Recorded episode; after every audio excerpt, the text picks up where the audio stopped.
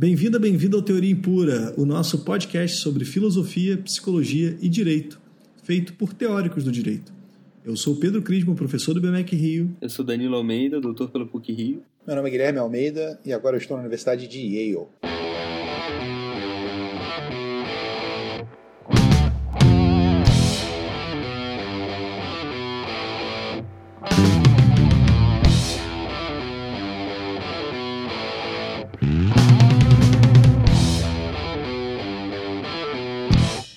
Você está ouvindo o Teoria Impura. Vamos iniciar esse episódio de hoje depois de um longo e rigoroso inverno, quase que literalmente, para falar a verdade, né? Mas nesse tempo eu peguei Covid, o Danilo né, quebrou a perna. Quebrei o pé. Quebrou o pé, né? Tá melhor já, né, Danilo? Tô, tô melhor. Boa. E o Guilherme virou professor, ou lecture, como ele gosta de colocar nas redes sociais na Universidade Yale. Conta mais pra gente, pros nossos ouvintes aí, Guilherme. Maneiro, e parabéns, cara. Obrigado, Pedro. Ah, acabei vindo para cá, para os Estados Unidos, recebi esse convite irrecusável para dar aula aqui no programa de Ciências Cognitivas na Universidade de Yale pelo próximo ano. É, e aí fugi desse longo inverno aqui para um verão também rigoroso em New Haven. Boa, boa. Mas se o Flamengo fizer proposta ano que vem, você vem. Pô, na hora. Acho que, inclusive, no lugar do Gustavo Henrique. Pior que não, cara. Pior que eu sou tão ruim que nem no lugar do Gustavo Henrique dava pra pleitear uma vaga. a tua ida para os Estados Unidos não tem nada a ver com o inquérito dos atos antidemocráticos do Alexandre de Moraes, não, né? Não. Eu estava com medo de que isso talvez barrasse minha vinda aqui na alfândega, mas felizmente tudo correu bem. Na tá verdade, assim, vamos, vamos contar real para os nossos ouvintes, né? O Olavo veio para o Brasil. E aí, naturalmente, abriu uma vaga, abriu uma vaga. de lunático nos Estados Unidos. Acho que a primeira pessoa que pensaram foi o Guilherme, né? O podcast é muito ouvido e tal. Então, né, tá aí, justificado. Mas, enfim. Do episódio passado, a gente teve um, o feedback, né? A gente vai agradecer o feedback do Pedro Ribeiro, o meu amigo que né, falou que foi bem legal, a gente estava bem solto, mas que as discussões estavam muito técnicas. E a Nara, também amiga minha, Nara Nicolau, ela falou: ah, as discussões técnicas foram muito, foram muito legais, é, acho que realmente perderam espaço aí a possibilidade de anunciar a cerveja, já que, inclusive, esses barulhinhos foram legais, a Zoé atrapalhando foi legal. Então fica aí. Agora ficou mais difícil para o Guilherme vir, né? Mas fica o convite para a gente gravar mais vezes aqui em casa. Pode, né? ser, pode ser uma meta do Patreon, né? Se a gente conseguir dinheiro para pagar passagem. Boa. Vamos fazer um padrinho, né? A pessoa vai botando. O último nível é pagar a passagem do Gui e vir aqui gravar comigo, conosco pois aqui é. em casa. Ou a gente vai lá pedir asilo político nos Estados Unidos. Cara, vocês estão muito pessimistas. Calma, cara. Calma, fica tranquilo, vai dar tudo certo. Tem que confiar é no, verdade. Né, no STF. É, enfim, se você tiver é, feedback né, ou quiser conversar conosco, tiver críticas ou qualquer outra coisa que o valha, nós estamos no Impura Teoria, no Twitter, né, arroba Impura Teoria, e no Instagram, teoria.impura. Nossas redes sociais não são muito movimentadas, nós confessamos, mas podem mandar mensagem que a gente responde. A gente hoje vai discutir um texto do professor David Sussman, é, professor de filosofia na Universidade de Illinois, né, que se chama For Badness Sake. É um texto de 2009 e em português seria traduzido como algo do tipo só de maldade, né? E é um texto bastante interessante, fui eu que sugeri, é claro que eu vou falar bem do texto, embora o Guilherme não tenha gostado. Mas é, a gente vai ter espaço aqui para ele tecer as críticas dele, falar que é chato. Não, eu já digo desde já que não tem nenhum gráfico, não tem né, aqueles comentários sobre experimento que ninguém aguenta ler, então ele realmente achou chato. E 16 páginas de leitura que tem que ser feita, então não dá para pular nada, não dá para pular né, nenhum, nenhuma metade de página, realmente é, é chato. Mas só para informar também para o ouvinte, né, que também talvez seja leitor de alguns artigos científicos, nos outros artigos também não dá para pular nada, não. Essa teoria de que dá para pular partes de artigos experimentais é algo que o, o Pedro inventou. Essa, essa, é a beleza da interdisciplinaridade, cara. você não sabe exatamente a metodologia do campo, aí você pula a parte só para as conclusões. O é. último artigo que o Guilherme indicou tinha o que 90 páginas. Então, pular naquele caso era questão de sobrevivência. É, e só eu li as 90 páginas, eu acho. Né? Não, não. É, você leu? Eu, não eu não li. como, cara. Não tem Do como. Matthew Kramer, não foi? Foi, foi o, é. o sobre regras de reconhecimento? Foi o último que você recomendou? É, bom, esse realmente é. eu não li tudo, né? Esse não dava também. O que você vê, quando eu, quando eu indico papers mais curtinhos, que tem imagens e tem várias partezinhas que você pula, né, vocês reclamam. Aí quando eu resolvo, não, então tá bom, então eu vou agradar meus pares agora com uma leitura hardcore de, de filosofia do direito. Né? Peguei lá um artigo do Matthew Kramer, aí também ninguém leu, todo mundo reclamou. É, é difícil. 880, Como é que eu faço né, para agradar vocês? Para agradar é o Danilo, eu sei. É só sugerir um, um, um do Working é, que tá tudo Verdade. certo. Mas os 12 páginas do Working são melhor do que as 90 páginas do, do Matthew Kramer, que a gente fica meio confuso, fica cansado, né?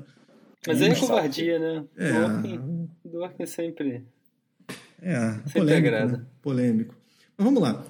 Esse texto é sobre o que exatamente? O David Sussman está atacando uma visão clássica de agência racional que é segundo a qual né, a gente age intencionalmente quando a gente age de acordo com algo que parece bom em algum sentido. Né? É, as pessoas entendem, os, os defensores dessa visão clássica do agir racional, que pessoas que fazem coisas erradas, elas ou né, estão fazendo algo errado porque é, não entenderam completamente o que é o certo ou porque elas não têm controle, né, não conseguem, são incapazes de agir conforme o que é o certo. É uma visão um tanto quanto é, internalista, embora a gente não vá ficar discutindo esse tipo de, de, de assunto aqui. E o, o David Sussman está mostrando o seguinte: olha, é plenamente possível imaginar alguém que age conforme o que é o certo, que é racional, né, que está plenamente em controle de si e que decide agir de forma errada em alguma situação. Então, ele dá um exemplo é, extraído do capítulo 4 do livro 2 das Confissões do Santo Agostinho. É, só, só para adicionar uma coisa, né? ainda mais forte a tese do Sussman, né? não é simplesmente que você pode agir por coisas que não são boas. Né? É porque você pode agir para, né, é, por causa da sua avaliação de que o que você está fazendo é ruim. Né? Então não basta que você seja neutro, né? que, que, que seja uma coisa meio arbitrária. Ah, eu vou decidir se eu vou para direita ou para esquerda jogando uma moeda. Não é sobre isso que ele está falando. Ele está falando, olha, é, eu sei que fazer X é ruim, é, e é porque fazer X é ruim que eu vou fazer X. Né? É, então é uma coisa mais radical, mais interessante também, filosoficamente. Né? Não sei se para o direito, acho que é uma discussão que a gente vai ter mais para o final do episódio mas pelo menos parece uma coisa mais instigante do que simplesmente o fato que as pessoas às vezes agem por outros motivos que não sejam eu acho que isso é bom. E o ruim e bom pode, é em sentido amplo, né? Então pode ser ruim e bom no sentido moral, mas pode ser também ruim e bom no sentido estético, no sentido de desagradável e agradável, né? Então, sim, sim. bom e mal em sentido amplo. É, a ideia, a ideia é, é plenamente possível imaginar alguém que haja, embora essa pessoa seja racional, que faça, né, haja normal na maior parte do tempo, mas que haja, pelo menos em algum momento, em razão da perversidade daquele ato. Né? É, porque aquele ato parece perverso, é claramente perverso, a pessoa, embora esteja em controle da situação, ela decide agir de forma perversa. E aí, voltando ao exemplo que ele encontra, e é, eu acho um exemplo bastante bacana, Está no capítulo 4, livro 2 das Confissões do Santo Agostinho. Pedro, deixa então eu ler aqui o trecho do Santo Agostinho. Nas imediações de nossa vinha havia uma pereira carregada de frutos, que nem pelo aspecto e nem pelo sabor tinham algo de tentador. Alta noite, pois até então ficaríamos jogando nas eiras, de acordo com o nosso mau costume, dirigíamos-nos ao local, eu e alguns jovens malvados, com o fim de sacudi-la e colher os frutos. E levamos grandes quantidades deles não para saboreá-los, mas para jogá-los aos porcos, embora comêssemos alguns. Nosso deleite era fazer o que nos agradava justamente pelo fato de ser coisa proibida. Aí está meu coração, Senhor, meu coração que olhaste com misericórdia quando se encontrava nas profundezas do abismo. Que este meu coração te diga agora que era o que ele buscava, para fazer o mal gratuitamente, não tendo minha maldade outra razão que a própria maldade. Ela é hedionda e eu a amei. Amei a minha morte, Amei meu pecado, não o objeto que me fazia cair, mas a própria queda. Ó oh, torpe alma minha, que saltando para fora do santo apoio te, lançava na te lançavas na morte, não buscando na ignomínia, senão a própria ignomínia? Era uma pergunta, mas eu não, não consegui captar no início da frase. Sensacional. É o... Muito bom, Rod... cara. Rodrigo Santoro, né, esse texto, esse texto é espetacular. Você conseguir falar de acordo com o meu mau costume, sem rir, olha, isso já é uma vitória. Que cara dramático, hein? Não, mas é, faltou sentir, sentir falta do, do, dos, dos, da música épica que o nosso ah, amigo Daniel Lourenço coloca Nossa, total, nas total, leituras que ele faz no Era necessário, é. Agora, realmente, né, o, o, o, Santo Agostinho parece que ele estava precisando inventar alguma coisa para falar no, no confessório lá, na missa de domingo, e aí deu uma valorizada, né? No, o cara não é santo à toa, né? Eu achei dramático, mas eu achei, achei bacana a confissão. Assim, é claramente uma confissão, né? Ele está dizendo que né, colheu peras, roubou peras do vizinho só para jogar para os porcos. E isso deixou ele com o coração, hoje, com o coração, né, depois de muito tempo, é, mal, mas naquele momento ele, ele gostou, né? O sensacional é que ele ainda diz que as peras eram uma porcaria, né? Que as peras não tinham nada de atraente. E ainda sacaneou os porcos, né? Ainda sacaneia os porcos, é verdade. Ou mais um motivo pro Daniel ser a pessoa que lê o texto, pra poder ver se ele não vai ficar ofendido. É uma, é uma coisa até romântica, né? Eu diria que é o oposto do perverso. Então ele vai com os amigos dele, vê umas peras feionas que ninguém vai querer, colhe e, e vai alimentar os porcos, assim como quem joga milho no parque pros pombos. Pô, eu achei bonito, não achei nada demais. É a molecada do bem. Ele achou hediondo. Ele achou hediondo, pois é. Ele roubou, cara. Ele roubou pera dos outros. É, acho que esse é o problema, né? E pelo simples fato de que essa era uma ação proibida, né? Acho que esse é, a, esse é o propósito do, desse exemplo no, no, na discussão. É, exatamente. Ele sabia, né? Ele sabia que era errado. Ele estava em controle da situação. Ele não estava, né? Embora ele fale que era alta noite, né? Mas ele não estava bêbado nem nada disso. Né? Ele decidiu. Quem estava à noite era. Sabendo... Quem estava alto era a noite, né? Não era Santo Agostinho. não era é, ele. exatamente. Mas ele, tava, ele tinha mau costume alta noite, então eu não sei. Mas ele né, parece estar em controle do, das suas ações e ele decide fazer o que é errado porque era errado, né? E confessa isso. Né? Fazia o mal gratuitamente só porque era maldade. E realmente esse é o exemplo do texto. Esse supostamente seria um contra-exemplo à visão clássica. Né? Exatamente, porque a gente consegue dar sentido né, para essa ação, a gente consegue perceber ela como, embora não, não racional, né, é, ela é muito mais racional do que ações que não fizessem qualquer sentido. Né? A gente consegue entender que era errado e ainda assim ele resolveu fazer. É, ele tem um trecho muito bom, né, que do o próprio David Sussman, né? Ele fala que o paradoxo fundamental da ação perversa é que muito embora tais feitos, eu estou lendo do trecho dele, né? Tais feitos não façam muito sentido, eles também não são completamente insanos. Agir por causa de algo aparentemente ruim parece menos brutalmente ininteligível do que agir por causa de algo que é simplesmente irrelevante para a justificação do ato em questão. Faz mais sentido é, para Santo Agostinho roubar as peras porque fazer isso é moralmente errado do que porque era uma terça-feira ou porque a palavra pera tem quatro letras. Né? E infelizmente também tem quatro letras em, em português. Em português. É, estranho como é, a perversidade não é nem de longe tão esquisita quanto o comportamento de obsessivos compulsivos extremos que parecem agir pelas coisas mais sem sentido. Então, eu acho que o que é interessante, se há algo de interessante no paper e no argumento do David Sussman, é justamente a ideia de que as pessoas podem agir por causa de um mal percebido, e isso faz mais sentido para a gente do que uma pessoa que age porque pera tem quatro letras, né, e dá uma razão que não tem nada a ver com que não tem nenhuma relação justificatória com o ato em questão. É porque esse seria o caso, o caso né, de uma irracionalidade clara. Né? É completamente irracional alguém que fala que roubou pera porque pera tem quatro letras, né, ou porque era terça-feira.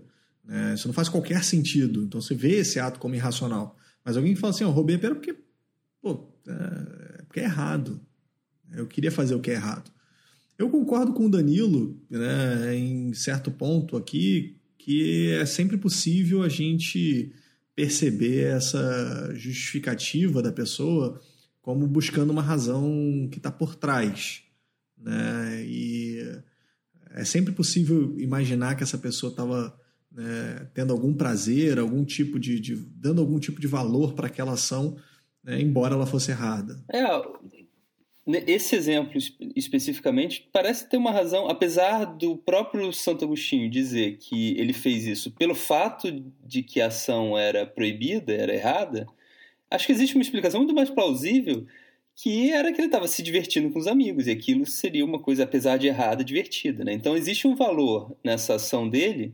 Né? Ele não está fazendo porque é errado, ele está fazendo porque aquilo traria um bem a ele e aos amigos, que é, é, é fazer alguma coisa divertida.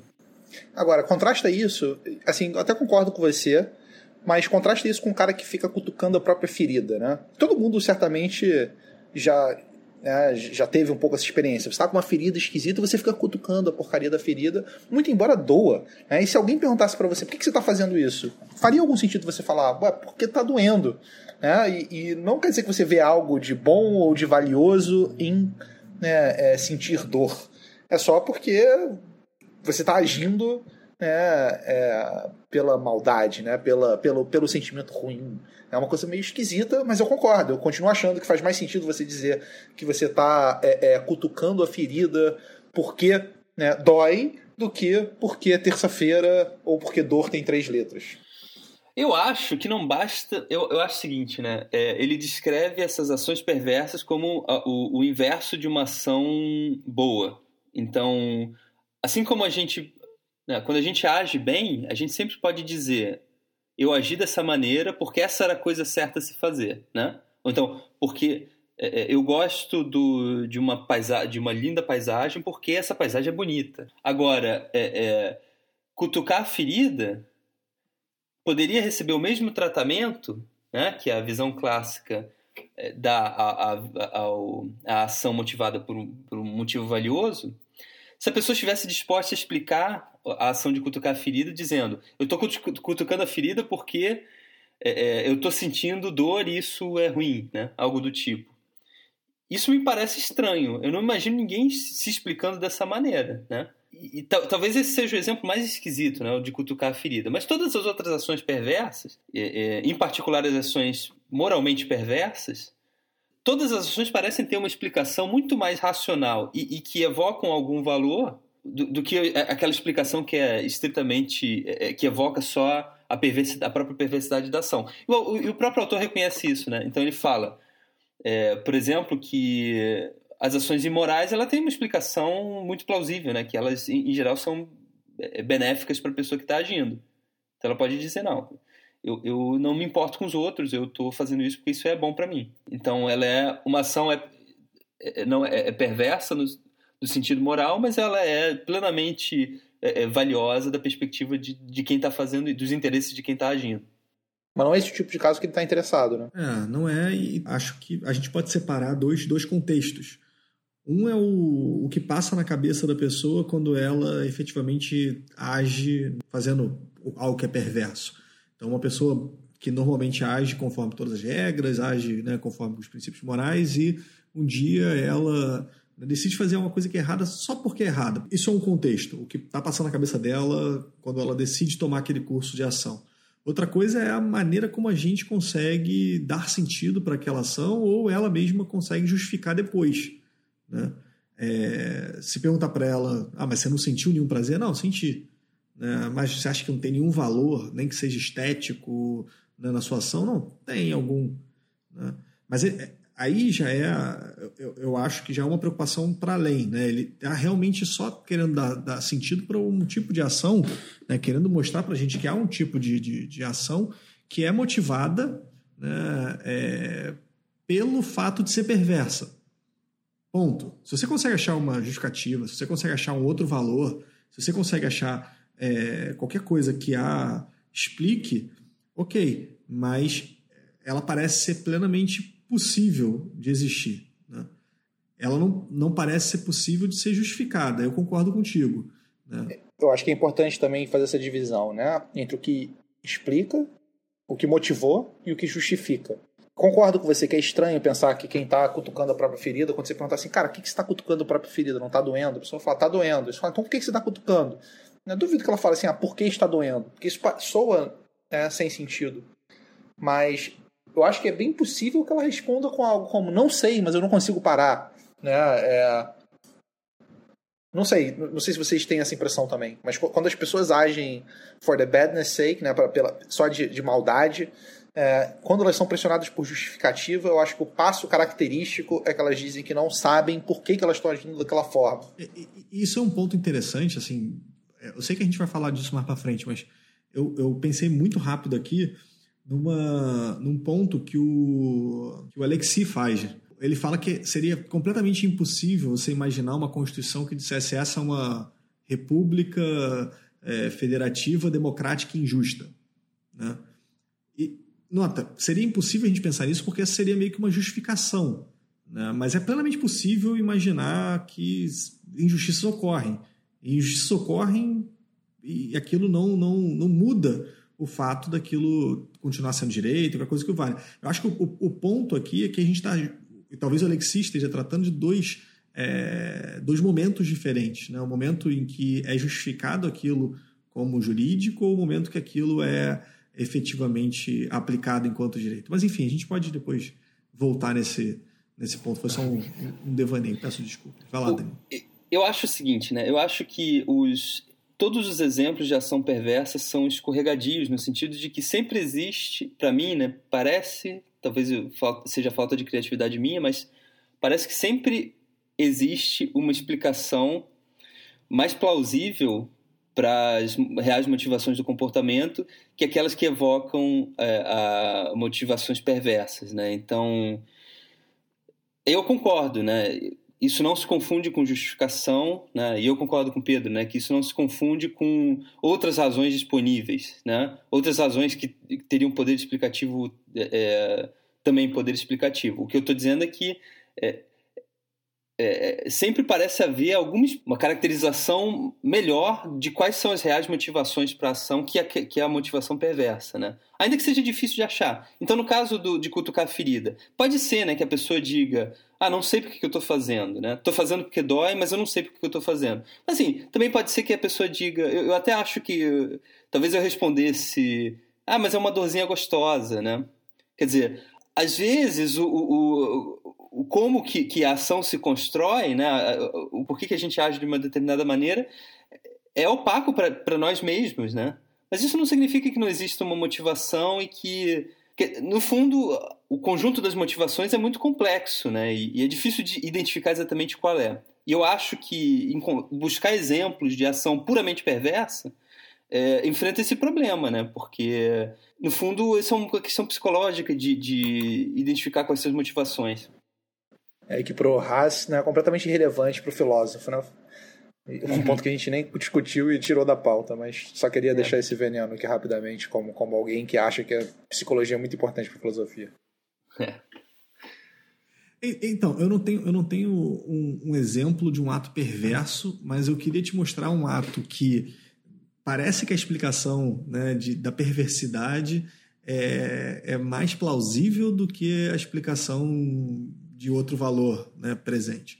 Então, é, naquele filme do, que o Jim Carrey interpreta né, a, vida do, do, Andy Kaufman, um humorista americano, em dado momento ele né, está no Saturday Night Live, que é um programa grande de humor nos Estados Unidos, e o Andy Kaufman pede para a equipe é, fazer o seguinte: ele fala, olha, tem como em determinado momento, quando eu for contar essa piada, é, dar um defeito na transmissão? O cara, ah, até tem, como assim? Sair do ar? Não, não, só dá um, um chiado assim na televisão de todo mundo. Ela ah, tem. Então, eu queria que você fizesse isso e depois eu vou contar outra piada. Eu queria que aparecesse, fizesse isso de novo. E aí, quando eu chegar no ápice da piada, né, eu queria que a transmissão caísse e voltasse com todo mundo rindo.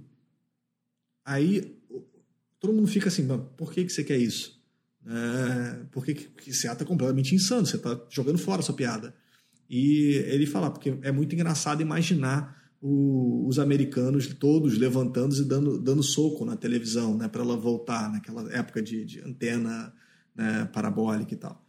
Assim, é, é, a gente acha engraçado quando a gente ouve depois, né? Fala assim, caraca, que, né, que vacilo, que sacanagem.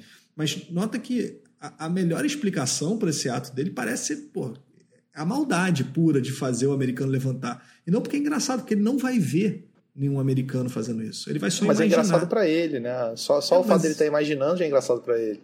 Mas nota que é algo que ele, ele assim, ele está imaginando, combinado com, com o, o técnico né? Ele nem sabe se o técnico realmente vai ter feito aquilo. Ele vai rir depois, se, se souber de alguém que conta, contou aquilo para ele. No, no, no, ato que ele conta pra gente, parece só maldade. Inclusive, quando ele fala, a gente fica, pô, maldade, porque ele é um humorista gênio, então a gente consegue entender no final que, que aquilo tem, tem humor. Mas o, o, a melhor explicação local, a melhor explicação quando ele fala do, do que vai fazer, parece ser perversidade.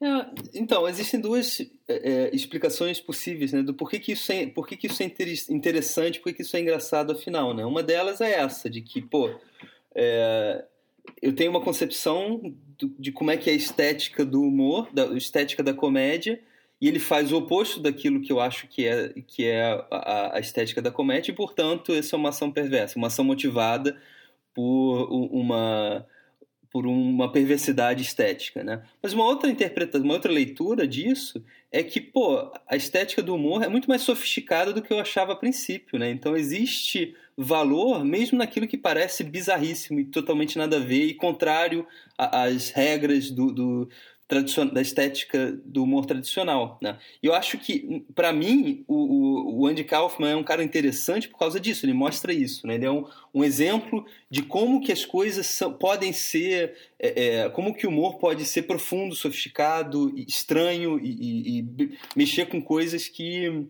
a gente não, não, não conhecia a respeito do, do, dos nossos próprios juízos estéticos. Tá, então você também não compra esse exemplo, né? Também, é, eu, eu acho que todos eles são escorregadios nesse sentido.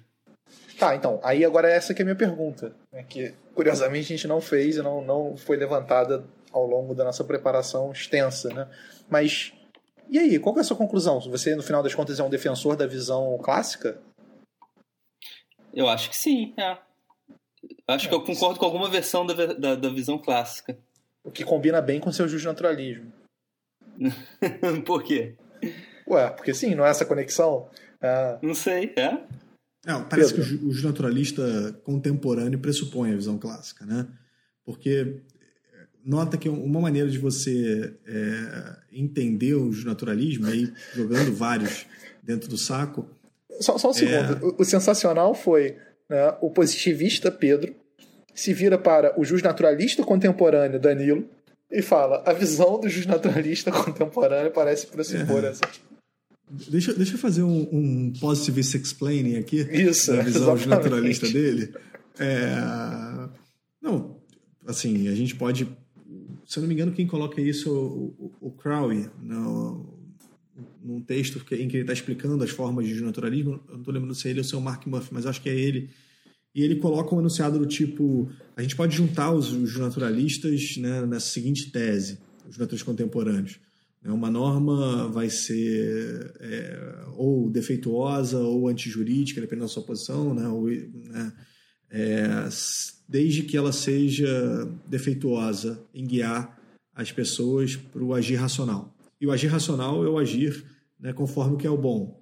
E o que é o bom vai ser né, aquilo que vai ser baseado em certos princípios morais. Então, ele está afastando a discussão imediata, né, a discussão moral, né, que o, o naturalista clássico faria, falar o direito viola certas normas claramente porque é, essas normas são normas de justiça e, portanto, né, é, isso não é direito.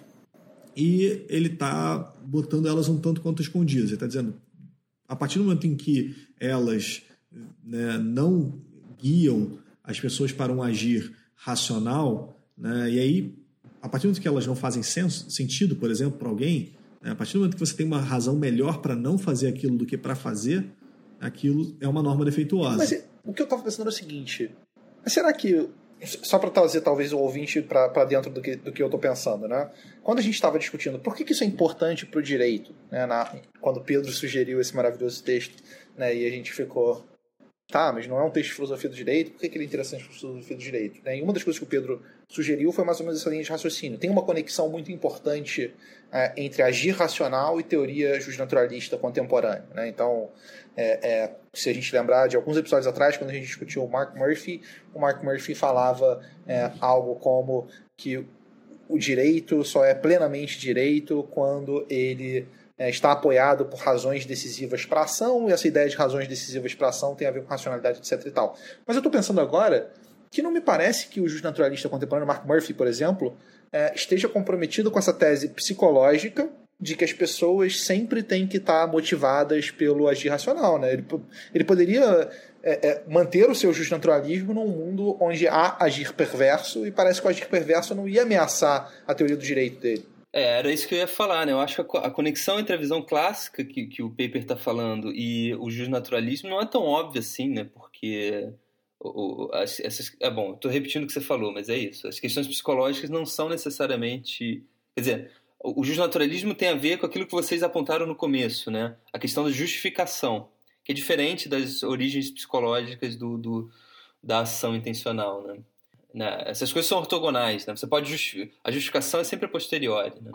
Você pode. E o juiz naturalista está interessado com a justificação e não com as questões psicológicas. Pelo menos a princípio. Para mim, pode até ser. Pode até ser verdade. Mas me parece que eles estão com. Assim, tudo bem, né? Realmente não. Talvez seja possível você acomodar é, a tese de que pessoas agem né, de forma maldosa de vez em quando e ainda assim sustentar a teoria né, justnaturalista e beleza.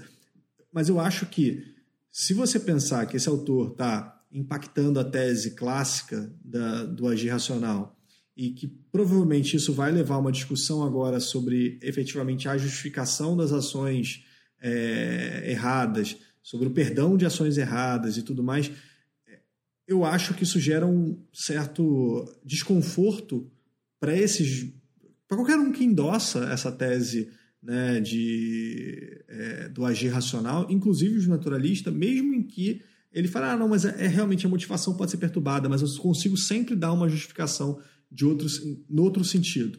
Mas, beleza, eu consigo aceitar que isso seja menos importante. Agora, eu acho que isso também afeta a filosofia do direito, se não talvez a teoria tradicional do direito, em dois sentidos. Um, quando a gente discute a aceitação de regras, me parece que é, a gente pressupõe a existência de alguém que age simplesmente porque é a regra, mas não pressupõe alguém que age sim, contrariamente à regra simplesmente porque é a regra. Né?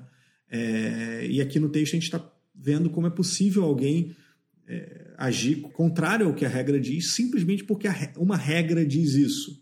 É, e isso talvez fosse relevante a gente pensar, né? ainda que em números talvez seja pequeno, mas é, que tipo de, de, de é, mecanismo psicológico é, a gente pode atribuir a essa pessoa? É possível atribuir aceitação para alguém que de vez em quando viola a regra só porque é uma regra? É, e, e de fato essa é uma questão interessante, né?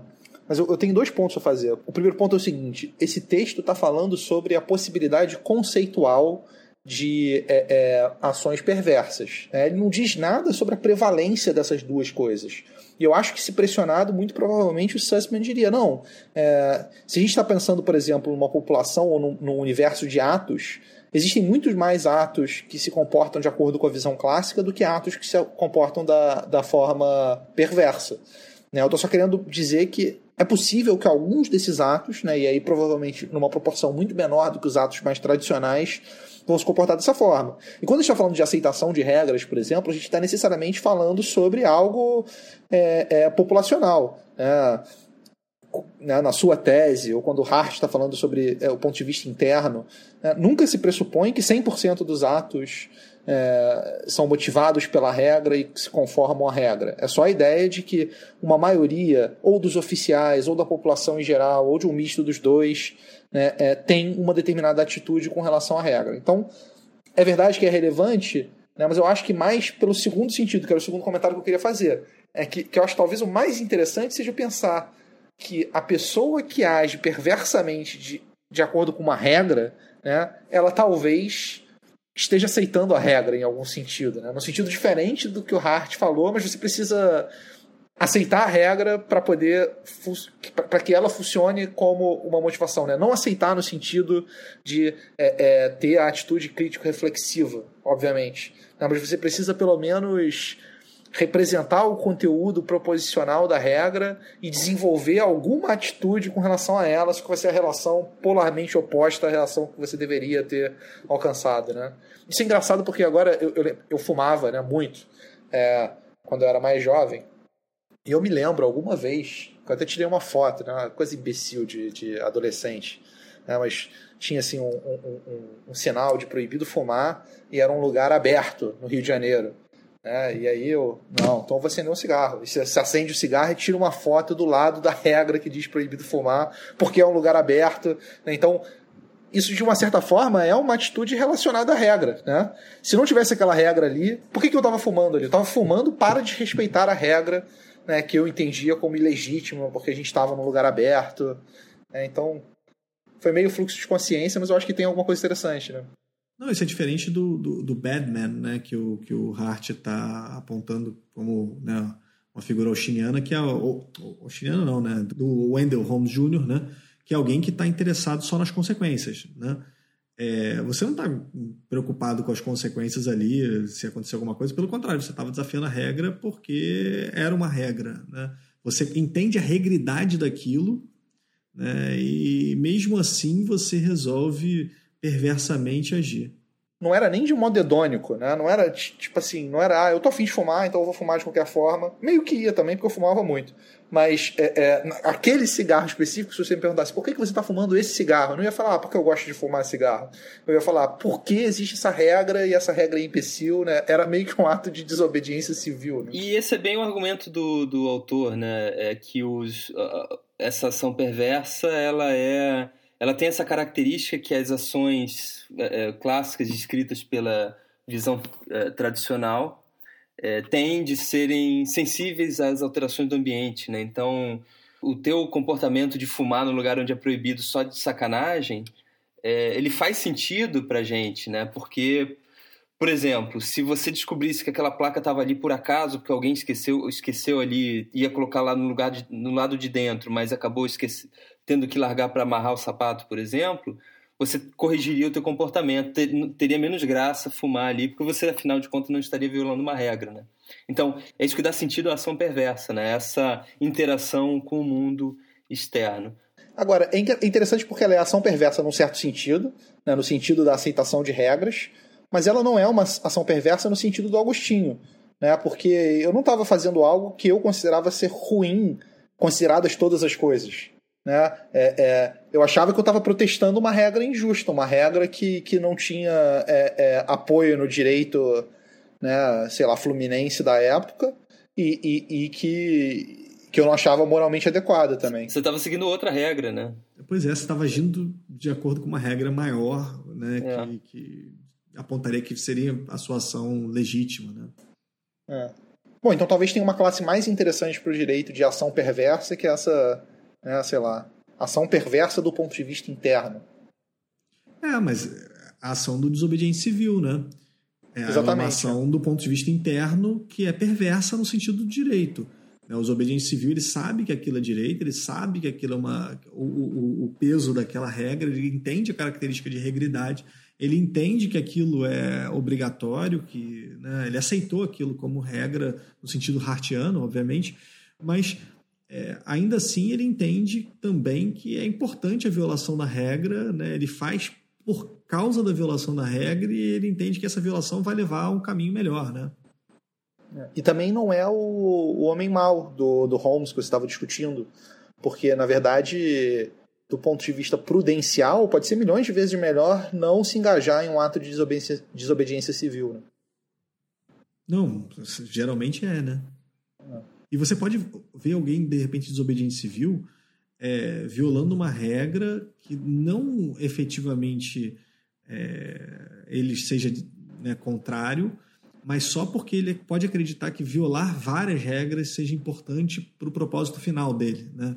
De, de repente, derrubar o regime ou é, enfraquecer aquele regime. Então é plenamente possível você, de repente, concordar com certa regra de um regime que você não concorde, né, moralmente, você fala assim, eu concordo moralmente com essa regra, mas você ter, de repente, como estratégia não seguir aquela regra só para aquele regime fracassar, né? Mas aí já é um caso especial, né? De... É, muito bizarro, né? Então já tô.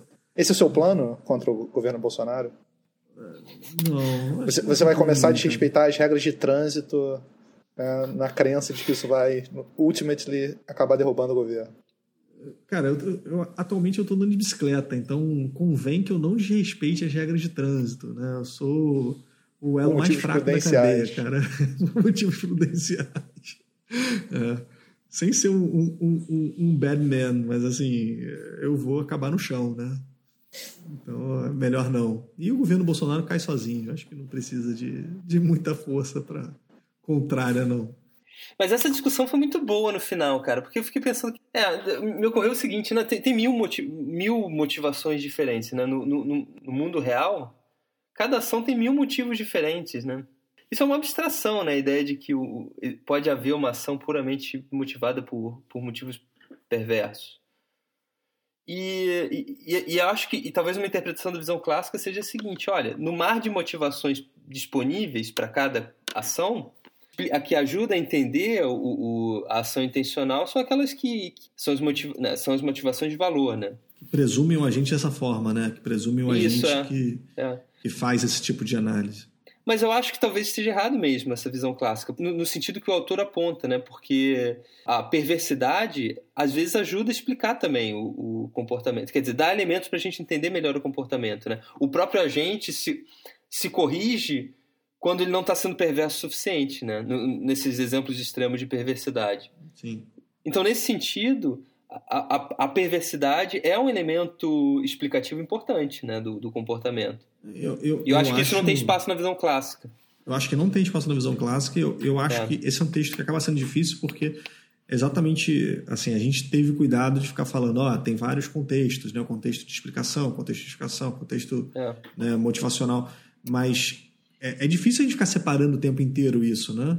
É. É difícil a gente fazer uma discussão só sobre o contexto motivacional, ela ser relevante, porque alguém sempre pode usar essa carta que o, que o Gui usou, por exemplo, para afastar a discussão sobre o naturalismo. Falar, motivação, amigo, não, não interessa tanto. O que interessa é, é a capacidade de justificar.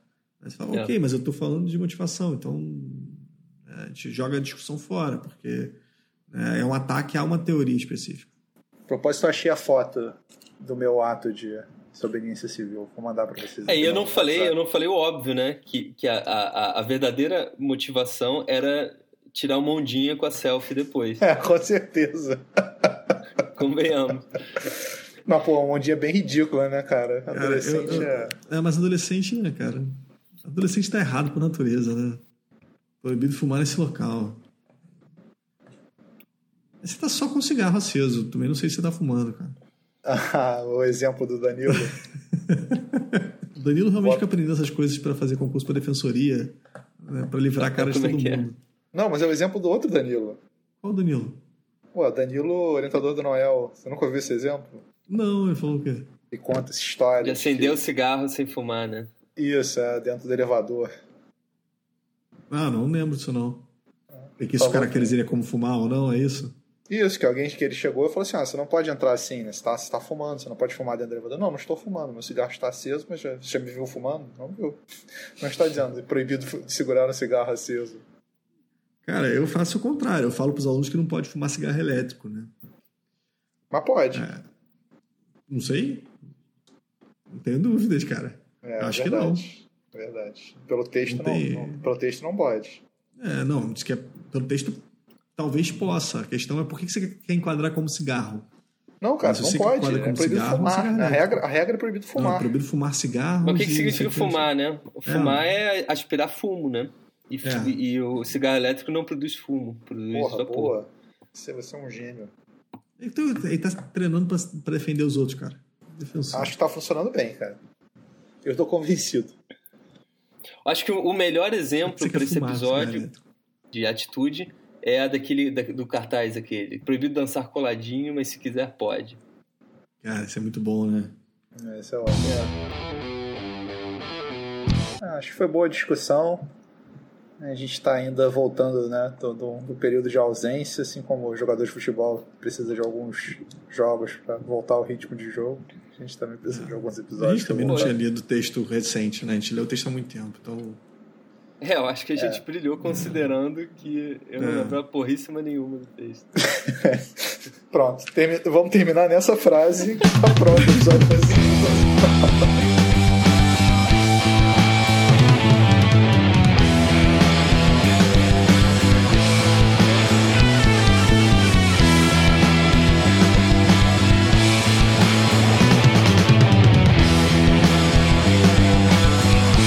Você ouviu o Teoria Impura. Melhor podcast de filosofia do Brasil.